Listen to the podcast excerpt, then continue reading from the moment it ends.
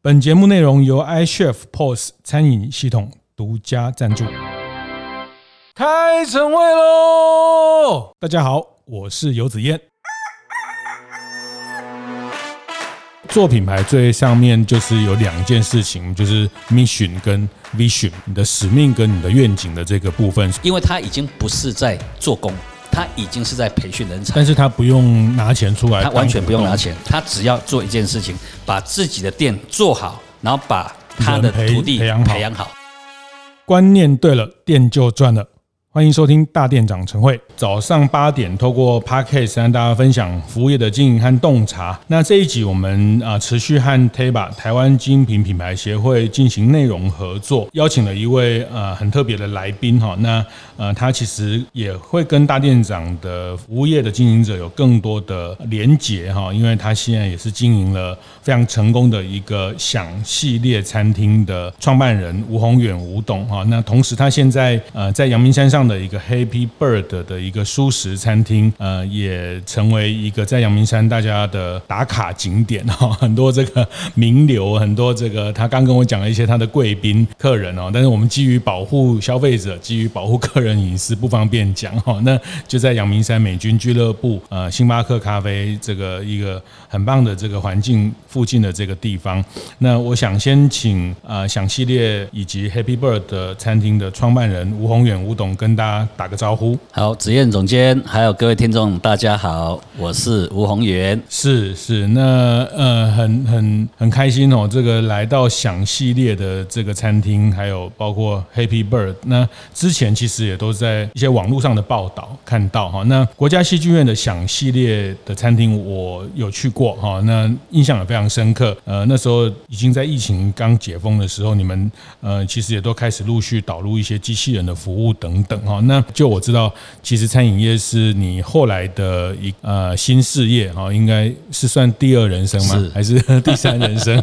还是这个不小心？不小心，不小心。这个 OK，我我自己本身最早期是做教育培训出身，是，然后我在大概一九九。八年就到马来西亚去，是。那马来西亚也开教育培训公司，哦，然后到后来就有一家滤水器的公司一起合作，那做了大概二十年吧，然后呃，大概在八年前，我有一个朋友要开餐厅，就叫我投资，我说好就投资，是，然后就把一些想法啦提供给他，嗯，那他大概做了八个月，他要回马来西亚，他说哎，他要回马来西亚，他马来西亚的另外一个事业要忙，是，所以我那时候就把整个呃股权接下来，所以是无意。要做这个事业的，是是。那接了以后，我发现，哎，餐厅的概念还不错。因为以前啊的滤水器公司业务人员要去找顾客啦，要开发顾客啦，是就要就要花很多时间。那我发现把餐厅规划好，因为我在七期的那个台中七期，是，然后啊旁边有一个惠来公园，然后那边啊三面落地窗，然后种落羽松，环境非常的舒服。那我觉得，哎，你把环境塑造好了以后，客人就自己来，不用像业务，你不断的抠顾客、抠顾客。是，我觉得啊，餐厅对我来讲，就是说我希望打造一个环境，因为刚刚我我们之前有提到，就是说现在的啊五星级饭店呐、米其林餐厅呐、创业料理太多了，它不缺一家餐厅。哦。但是现在的人啊，等于说每次吃饭的时候就要想，哎，要去哪里吃饭啊？在公司要聚餐，要去哪里吃饭？嗯。然后呢，吃完饭又要想要去哪里聊天。哦。那我们就想，那为什么不要？打造一个环境，他可以吃饭，又可以聊天，又可以大家相聚的一个地方。是，所以我一开始定位就是说，我们希望打造一个环境。那打造环境了以后，到后来又到很多的呃景观餐厅，发现一件事。景观餐厅有一个特色，就是什么？很多餐点不好吃。是，所以我跟团队讲说，啊，我们除了环境要好之外，餐点好吃是必备。你一定要好吃，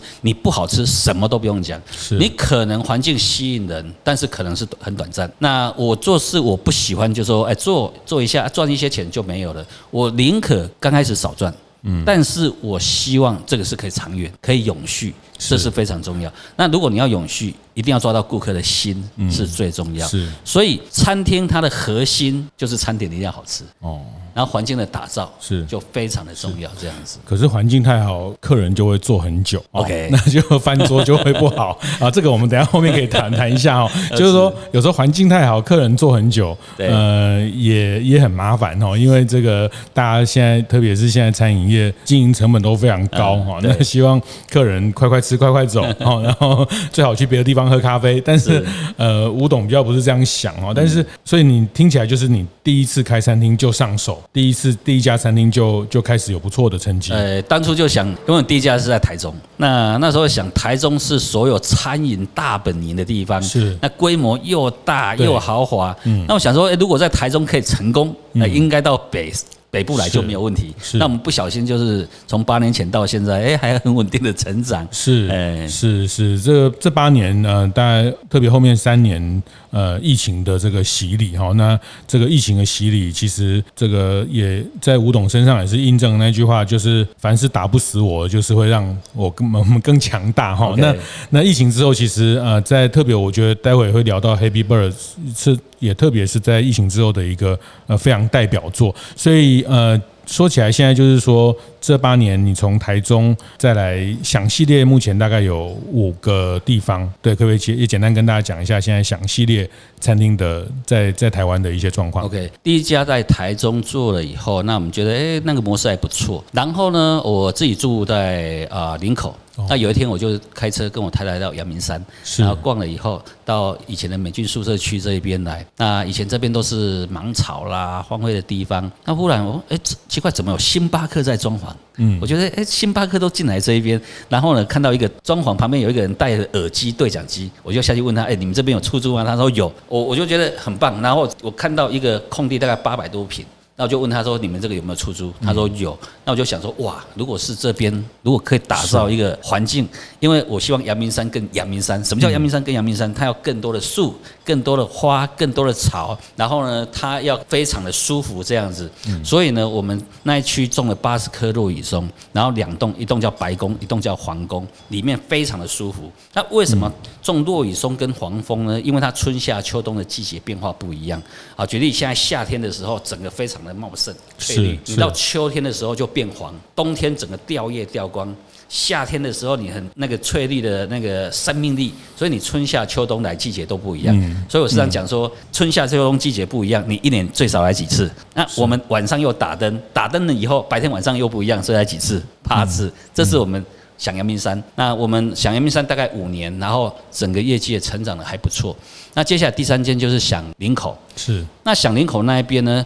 当初我进去的时候，我做一个市调，林口是新北市平均年手得最高，嗯，新北市平均最年轻，新北市一路的密度最高。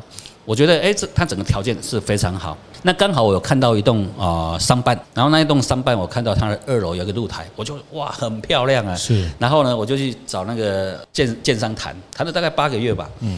八个月终于谈成了以后，然后我们就是一楼打一只梯，从一楼的店面打一只梯到二楼，室内就两百三十七平，户外有一个一百五十平的空中花园。是，所以我们是定位林口雾都空中花园。OK，那那边啊，等于说这个模式起来以后，那很多的呃网红啦，或是很多建设公司啦，很多上市公司的老板也去那边，然后也很喜欢那一些环境。那再来就是想国家戏剧院。是。那想国家戏剧院对我来讲，因为呃品牌这边，我觉得品牌就是你的品牌的高度要拉高。第一个，刚有提到阳明山，它已经是世界都知道阳明山。对。那当初要进想国家哎进国家戏剧院的时候，我就跟他们讲一件事情，说我们可以帮你带很多的客群，我们的条我们的运作模式是什么，全部告诉他们。但是我说。那如果我们进来品牌，是不是直接可以让我们用想国家戏剧院？哦，他说可以。是，如果可以，我全力以赴。嗯，我把那边的品牌做到最好。嗯，因为你已经有国家这两个字。是，所以对我们品牌的加分就非常非常的高。嗯，OK，所以想国家戏剧院那边，我们就是所有的人力物力全部部放在里面，把那一家店，我们一进去了以后，在第一个月就损益两平，是，而且是在疫情期间，嗯，我们那是去年七月疫情最严重的时候，我们在那边开，八月我们就整个损益两平，然后效益性蛮不错的，是，所以想系列我们已经啊抓到一个商业模式，就是说连疫情期间我们本身就可以有一套还不错的应应的对策，像啊疫情这几年很多人都。大型的产业、大型餐厅很多都收掉，甚至于很多都是做的啊蛮辛苦的。那我们去年还不错，我们每一家店都还获利。所以呢，呃，让我们我自己本身就做出一套整个的营运的商业模式。所以我接下来我希望在五年内可以在直营店再开十家享系列的店。是是，所以它听起来比较是在呃城区里面的一个可以有景观或是能放松的环境的打造。对，没错。然后除了环境打造之外，我食我跟团队讲一件事情，我说餐厅你食材好吃叫基本，一定要好吃。那什么叫好吃呢？很难定义。当然。OK，所以呢，我们自己本身的定义是这样子：第一个，我们希望原食材；第二个，我们所有像我们意大利面、青酱、红酱、白酱，全部酱料自己做；第三个，高汤我们都是自己熬的高汤；第四，连沙拉酱都是我们自己做。OK，所以我们很在意原食材，所以我们的顾客群很多都是非常高端。我们餐不是那种最精致、最高端的菜，我们菜都是很一般、中等。是，但是呢，我们的顾客的反应，对我们餐点的反应都非常的好。嗯，那我所以觉得原食材这一块，然后接下来我们每一年菜单都会大更换菜单。我们今年的主题叫呃台湾在地食材，是，明年的主主题叫环游世界，所以我们每一年的菜单都会做更换，嗯，所以做做调整这样子。嗯，哎，好，我我想长期在收听大店长晨会的伙伴都都会知道，就是其实呃，我都特别会想要跟。这经营者哈，特别是餐饮或是服务业的伙伴，去讨论一些商业上的思维，或是品牌上的战略哈。那刚其实吴董已经谈到他在品牌上战略的一些想法。那从一个呃比较竞争的市场开始，然后呃也找到了一些呃这些呃有利基的环境，然后甚至在国家戏剧院的这个环境去让他的品牌的呃能见度或是接触到的客群客层都是比较精准的对象哈。那我我其实比较好奇的是环境打造这件事情哦，因为这几年特别是呃在疫情之后，这个餐饮市场其实大家都呃更倾向用一种快进快出，或者是这个现在讲的快餐饮啊，或者是线上啊这个宅配啦，呃或者是呃非常强调这种这种周转的方式在在经营哈。那呃反而是你在景观这个事情上的投注跟呃，我觉得那不是投注，那是。投资哈，比如说您刚谈到的这个想响阳明山，包括 Happy Birds 这边，呃，其实这个算是一个文化古迹嘛，哈，当年美军俱乐部的一个宿舍群，所以它其实很多的呃整修维修，它都需要透过台北市文化局的呃这个这个管理哈，或者是这个 一定程度的监督哈，因为毕竟它还是一个呃具有文化意义的一些公共财哈。那呃，就我知道，其实这边也是你们跟。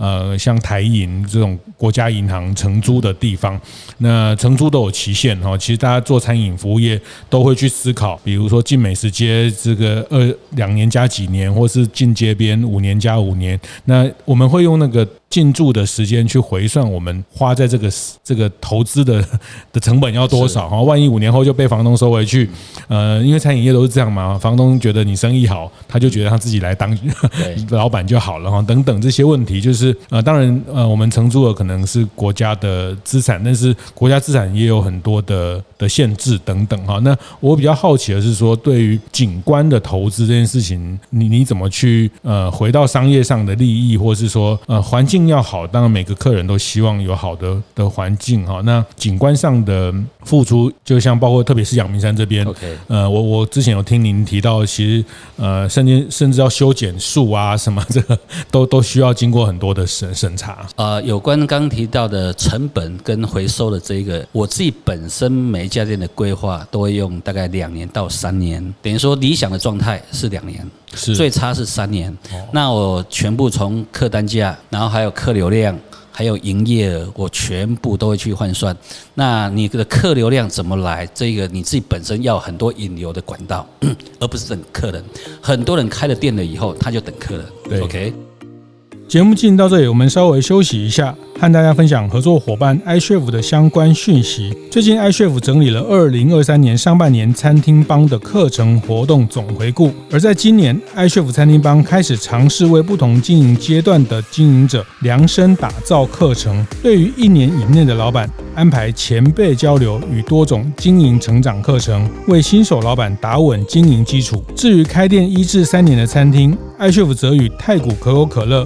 IKEA、一零四等跨领域品牌伙伴共同举办趋势分享会，协助老板们获取关键的产业动态；而针对三年以上的资深店家，则透过举办实体工作坊与合作伙伴的线上对谈，一起为老板解决当下营运上的管理痛点。有兴趣的大店长们，欢迎到 iCHEF 的部落格上看看这份回顾，相信一定能感受到 iCHEF 持续与餐饮业的大家一起打拼的热血与感动。另外，也不要忘了 i 师傅在下半年也持续准备更多丰富精彩的课程，非常推荐大家了解看看哦。那你的客流量怎么来？这个你自己本身要很多引流的管道，而不是等客人。很多人开了店了以后，他就等客人。对，OK。那我自己本身每次要开店前半年要做什么行销？开店前三个月，开店前两个月，开店前一个月，开店这个月，开店下个月，开店三个月、半年、一年要做什么行销？嗯，整个行销流程我是有整套。是，所以我不喜欢等客人。哦，很多东西我们一定要主动出击。对，所以我的营业额是你的客单价加你的流量，这你就要抓得很精准。是，OK。是，这是第一个。第二个，再就是刚刚有提到啊，景观跟环境的打造。因为景观跟环境，我我希望就是说每一个人进来一定要哇，就好像刚刚提到了，像那个啊林口，我们是一个小店面，然后一上去就两百多平，然后户外有一百五十平的空中花园，一百个一上去大概有九十八个会哇。到阳明山这边来，我们种了八十棵落羽松，是很多人一看到哇，很舒服。等于说环境的打造，很多人都会有做就好。哦，OK，我我希望要做就做到位。我我举例，如果这个环境我花五十万就可以把它弄好，嗯，那花一百万会哇？对，我会花一百万。哦，OK，就好像呃，在前天在重庆南路那边有一个饭店。然后它蛮大的，已经三十几年。那它的顶楼跟它的二楼的餐厅，现在规划啊，请我去啊打造。那那边我就跟老板讲，就说如果要的话，整个我会重新打掉。嗯，OK，我我不喜欢，就说。那老板说，他所有的设备、所有桌椅、什么东西都有，人进去以后就可以经营。OK，如果我们人进去都可以经营，人家为什么不会成功？嗯，我们人进去为什么成功？没有那个道理呀。嗯，所以一定是有很多有一些问题你要调整过，有一些问题你要改善过，你才有办法达到那个结果。所以刚有提到阳明山这边也是一样这个逻辑。想阳明山，我们就是整体的打造，我从室内。环境的打造，然后再来艺术品啊的摆设，然后接下来户外，等于说整个树树的种树，我自己刚刚有讲种落羽松，大概种了八十几棵，黄蜂种五棵，樱花种三棵，那我们花了几百万种树。哦，那我有一个想法，这个是大家谈 ESG 啦，说啊节能减碳啊什么问题？ESG 最重要是碳排放，碳排放我们如何减少？我们做什么事情可以减少碳排？我觉得这是最重要。所以呢，在种树对我来讲，就是说种了以后，即使五年时间到，十年时间到，没有带走又怎样？我说自私的角度了哈。你在阳明山种了八十棵树，是。结果哇，它一百年以后越越来越大颗，然后你孙子去的时候，哎，接起棍阿公捡的球啊，我我觉得哎，生命活在这世界上，那就蛮有意义的。OK，所以我喜欢做一些等于说它可以长远而且很有意义的事情，这样子。是哎是，就好像刚刚提到呃，我们 Happy Bird Happy Bird，我们目前也是在阳明山。然后这边大概六百多平，我们有两栋。那这两栋原本我租下来是我们那时候规划是要做类似樱桃鸭。然后樱桃鸭我当初要规划一个店的模式啊，就是要做呃延伸出来，我们在市区里面做烧腊便当。那烧腊便当，我那时候连烧鸭，然后都用中央工厂，然后烧腊中央工厂做好了以后，然后直接送到加盟店，然后妈妈们只要会剁就好了。我们那时候的使命就是要让二度就业的妈妈可以加盟，一家店大概十平大，你就卖便当。那时候连鸭子我在云林地都找好，然后要送几百颗落羽松，挖水池，水做过滤，然后鸭子每一只鸭子做履历。全部都想好，全部规划，团队都弄好了，花了大概一年的时间做规划。是，那我们那时候连呃台湾加盟几家店，然后多少店，我们就种一个小中央厨房。好，那个营业额会很漂亮。那呃大概在呃有一次疫情前。我就跟一个朋友坐在响阳明山那边，然后我们在聊天。聊天的时候就说：“你看，我们有一张画，一个女生坐着，然后上面桌上有一个鸟笼，然后关一只鸟。那我们就讲说，你看，人类都觉得掌控地球啦，把动物关起来观赏啦。那那朋友就写了一首诗，大概里面有几句话，他说：如果人类不反思，总有一天怎样，大地会反扑，因为人类自以为是，什么东西都觉得自己。”掌握了地球，讲完了以后，不到三个月，疫情大爆发，嗯，人类真的被关起来了。那大家谈说后疫情时代到底要做什么？后疫情时代可以做什么？我那有一天就完全睡不着，我想到凌晨五点了，一直想，嗯，我说我做了烧腊便当，又养鸭，又做履历，然后最后还是把鸭子怎样杀掉？我觉得不太对啊。我到五点我就传简讯跟团队讲。我说好，烧腊便当不做了，停。他们说你疯了啊，钱都花了，什么东西，连地都租，房子都租了，不做。那不做要做什么？那就有两件事情，一个是趋势，一个就是使命。是 OK，趋势就舒适，未来是一个大趋势。是 OK，接下来就是使命，人类真的为了要地球做一些事情。OK，所以决定做蔬食餐厅，叫 Happy Bird。OK，那有人说为什么叫 Happy Bird？跟刚刚你讲的那只鸟有关系。这个品牌也不是因为那只鸟，在想品牌的时候，然后呢，我们就开始写了要弄什么名字，就写了很多名字。然后有一次，我一个朋友，呃，也是一个股东，然后我们在聊天的时候，他站在我旁边，他的名字叫 Happy，你知道吗？哦，我说，，Happy，你的名字叫 Happy，是不是每天很快乐啊？人家人家都叫你 Happy，他说不错啊。我说，哎，Happy 不错。然后我们就想，小时候在写作文的时候。都会想，我很像，我很想像一只鸟这样在天空自由自在的飞翔。那人也是希望自由自在的飞翔啊。嗯。那所有动物也希望怎样？自由自在啊，不要受人类控制啊。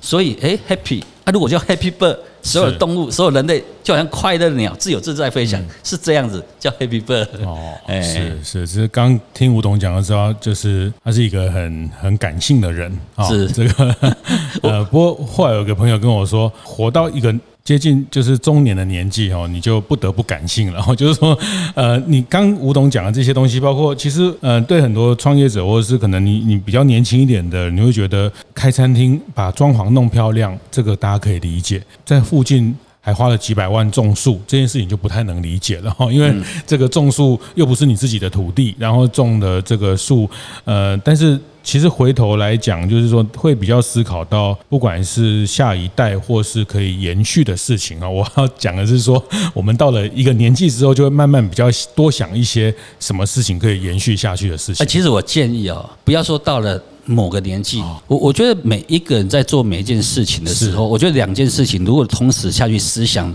即使你要创业，我一定会想商业模式。你商业模式一定要赚钱，不赚钱，你再使命再好都没有用。你商业商模本身这个模式要能赚钱，但是不要因为赚钱而伤害别人。我要赚钱有一个前提，这个前提我是在。帮助别人解决问题，是，或是我要带给这个社会什么？就好像我刚刚要开烧腊便当，我那时候的使命是要我们要协助二度就业的妈妈，对，让他们加盟。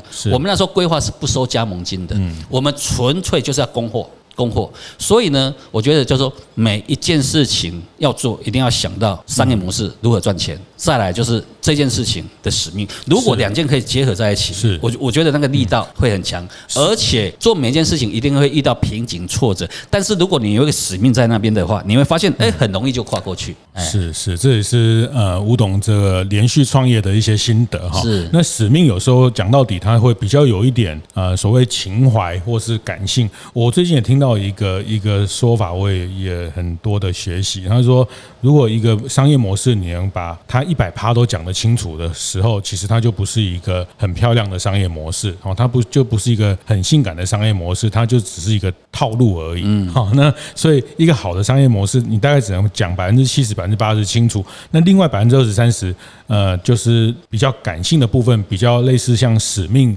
或是一些比较呃有情怀的东西。但这个也呃讲到我们，比如说我们常在 TEBA 精品品牌协会谈到的，其实做品牌最上面就是有两件事情，就是 mission 跟 vision 嘛，哈，这个你的使命跟你的愿景的这个部分。所以呃，即便一家餐厅，即便是一个新的事业，从你的角度，你都觉得这个都是要先去把它思考的。比较完整的部分。是对，所以我我觉得就是说，所以像我 Happy Bird 这边也是一样，就是说啊，我跟团队讲，我们不是一家素食餐厅，是。我们要推广，我们是一个啊叫做理念推广，嗯，我们要推广尊重。包容、爱自己、爱地球，是尊重。我们希望人与人的尊重，因为现在很多尊重不见了，人跟人的尊重不见，你怎么会去尊重动物呢？人与人的尊重，人与地球的尊重，人与动物的尊重。我觉得尊重这件事情，我们希望团队里面全力来推广。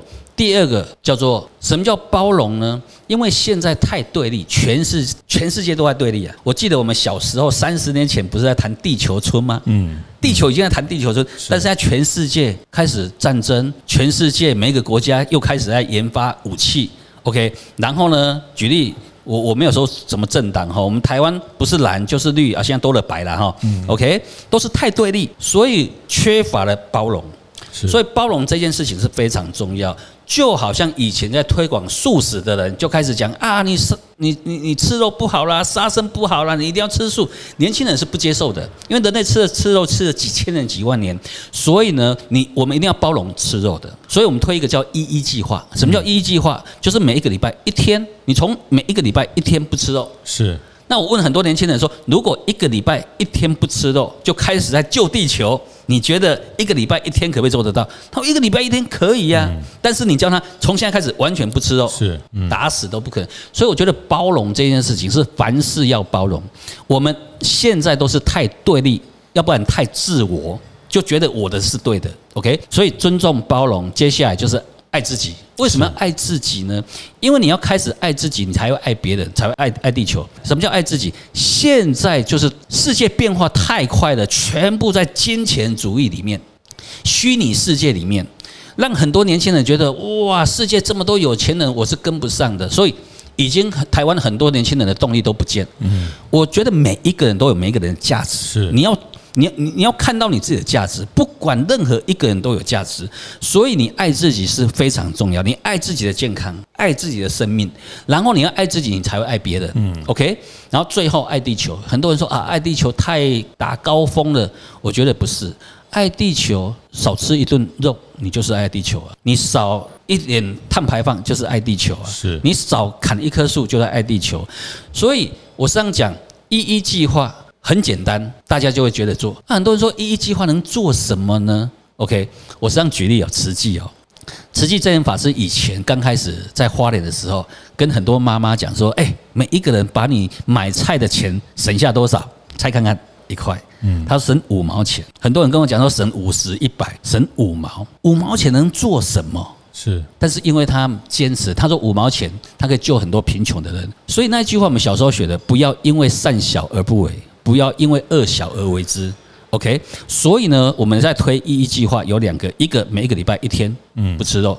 接下来每一天提早一个小时关灯，因为现在每一个人被手机控制，所以呢，每一一计划就是每一天提早一个小时，不是叫你九点关灯，你本来凌晨三点变两点，两点变一点，一点变十二点。是好，有的人说一个小时能做什么？各位，现在人类已经超过八十亿人口，如果每一天关灯。一小时八十一小时，全世界的能源会节省多少？OK，所以不要小小看这一个小时，提提高生育率。对对对对，机会也有，对对对，才不会现在婴儿草不见了，对不对？好，不好意思，好，对不起，把你的这个呃，这个我们延伸您的理念来来做更多好事。那好，那你也选择了蔬食这个品类，那所以这个在 Happy Bird 开之前，其实这些东西你都有一个比较明确的论述，都已经都已经架构了哈。那当然，因为餐饮业坦白讲。呃，非常竞争呢。那特别是在素食绿色餐饮，在疫情之后也是一个新新崛起，或者是说更多人投入的品类哈。大家都看到，包括您刚讲的这个呃，每个礼拜吃一次的这种所谓弹性蔬食的人口哦。那呃，约略的统计，大概台湾有八百到一千万，呃，将近一半都是这样蔬食的弹性呃，初一十五吃早斋，类似这样都是一种弹性蔬食的的。的使用者哈，那嗯，所以在这个市场的呃愿景，这个市场的品类有了，但是在在落地在执行这样的一个商业的时候，当然刚有提到环境的打造，对，呃，像 Happy Bird 后来其实整个环境要做到你的目标，还是有超超出预算不少，就是因为整个从内到外啊，包括您刚带我们走那个外面的一些。呃，步道或是一些地板，其实都特别请了人去开模去制作，呃，一个更符合您刚讲的在阳明山更阳明山的风格哈。那呃，所以在实际上的运营，我听说你之后最近也要会有一个 App 来对成为这个餐厅的一个呃经营顾客关系也好，或者是说让大家一起来响应你的这个理念的部分。Okay. 那蔬食刚刚有提到，就是说未来是一个趋势，然后目前也很多人投入这个产业哈。那我当初素食这一块，其实还有一个想法，就是说，因为以前的素食，你一进去就很多的素味，嗯，然后那个呃中药味是，然后素鸭素鸡，年轻人不喜欢，嗯。第二个，现在讲的健康，呃，少油少盐，然后用穿烫，不好吃，它就没有办法长久。对，所以呢，我们就去了很多的素食餐厅。最后，我们想说，那定位我们就走地中海型。那地中海型的餐点要怎么做呢？是 OK。到后来，哇，让我们想通一个，就变得非常开心、快乐，而且简单。我想说，素食我们又不是宗教，所以呢，该有油我们就加油进去，最好的橄榄油，该要香爆香，葱姜蒜就让它下去。所以我跟师傅讲一件事情，素食很简单呐、啊，我们只要把肉拿掉就这样，嗯，就好啦。嗯，所以你菜还是要很 还可以很好吃啊，色香味全部都会有。好，这是第一个啊，你一定要好吃，不好吃什么都不用讲。再来就是顾客，我刚刚有提到，我们不是要定位素食餐厅，我们要推广的是理念。嗯，我希望推广理念就是。碳排放这三个字，现在大家谈 ESG 谈什么，全部都是因为碳排放这三个字。地球的暖化，什么是？尤其这两天特别的热，OK，全部地球暖化，很多冰山不见了，很多森林火烧了，全部都是温度上升。所以碳排放这三个字，大家都在谈啊，大企业啦、工业啦、石油啦、汽车啦，全部都谈这些。但是各位有没有想过一件事情？碳排放真正产生最大量的是谁？是人，是人类本身。像牛，它的碳排放是最大。嗯，那为什么牛的碳排放会这么大？因为人类怎样要吃它？OK，所以养了很多牛，然后从美国、澳洲又运来台湾，运到全世界。OK，所以刚刚有提到一一计划这件事情，然后我们先要写一个 App 系统。这套系统呢，我们本身等于说我们。接下来，我们自己本身的灯啦，我们的电啦，我们的冷气啦，我们的水啦，我们就会开始来做节流。哦，第一个，第二个，我们要让顾客知道，我们刚开始要做这件事情，我们希望所有顾客也来参与。所以呢。经过绿色和平组织、世界绿色和平组织，他们统计，人类一天不吃肉，节省二点四公斤的碳排放，是一餐等于零点八公斤的碳排放。所以我们希望就是说，我们这个 app，然后你来用餐的时候，然后呢，我们会结合你的发票连接上去，然后你每用一餐就节省零点八公斤的碳排。如果你是十个人来，每一个人都是节省零点八。那如果你是公司，公司付钱的十个人，公司就节省八公斤的碳排。我们让它累积碳排。是。那我们累积碳排，我们有分三个等级，一个叫家庭，一个叫国家，一个叫地球。所以要救家庭、救国家、救地球。嗯。有的人说，那累积这个碳排可以做什么呢？好，来，我们会送礼物。那这个碳排。以后这个碳排放这个公斤数到底可不可以买卖或者交易？我不知道，对，因为会不会被承认不知道。是，但是我跟顾客，我们累积这碳排的目的做什么？就是救地球。你不要想那么多。现在很多在讲碳排，很多在讲 ESG，全部在谈商业啊。啊，以后这个碳排，这个碳交易可以赚多少？这个可以赚多少？全部还是在商业，但是。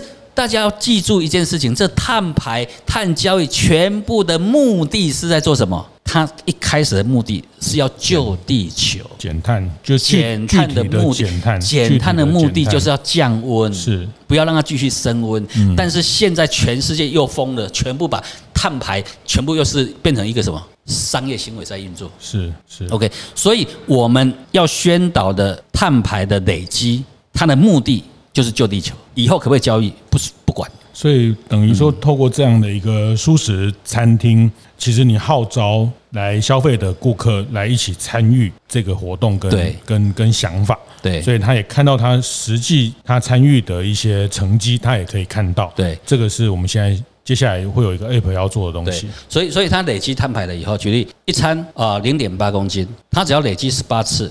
等同种一棵树，所以我们要让他看到很多的数据在变化，嗯，而且等同在做什么事情，是。真的是在为地球做一些事，嗯，所以我们觉得推广舒适这件事情，比你很多的什么电动车、汽油那一些，我觉得人类八十亿人口，如果大家每一个礼拜一天的话，其实地球的暖化就会受到很大的影响。所以这个 app 也是。客户呃，消费者可以就是他们可以登录进，可以登录，对，所以它也变成某种程度的会员的他会员对关系，然后所有的资料都会在上面，哎，也会变成顾客关系。是是是是，呃，所以呃，这个真的是想想很多哈，想很多想很多，难怪您开的餐厅叫想 想系列 哈，这个呃想在想阳明山想国家戏剧院。那我讲最后其实呃，包括说接下来的计划还有想。系列的直营店，然后 Happy Bird 其实也有包括去做一些加盟的一些模式的一些探讨。OK，这些都还在在思考当中。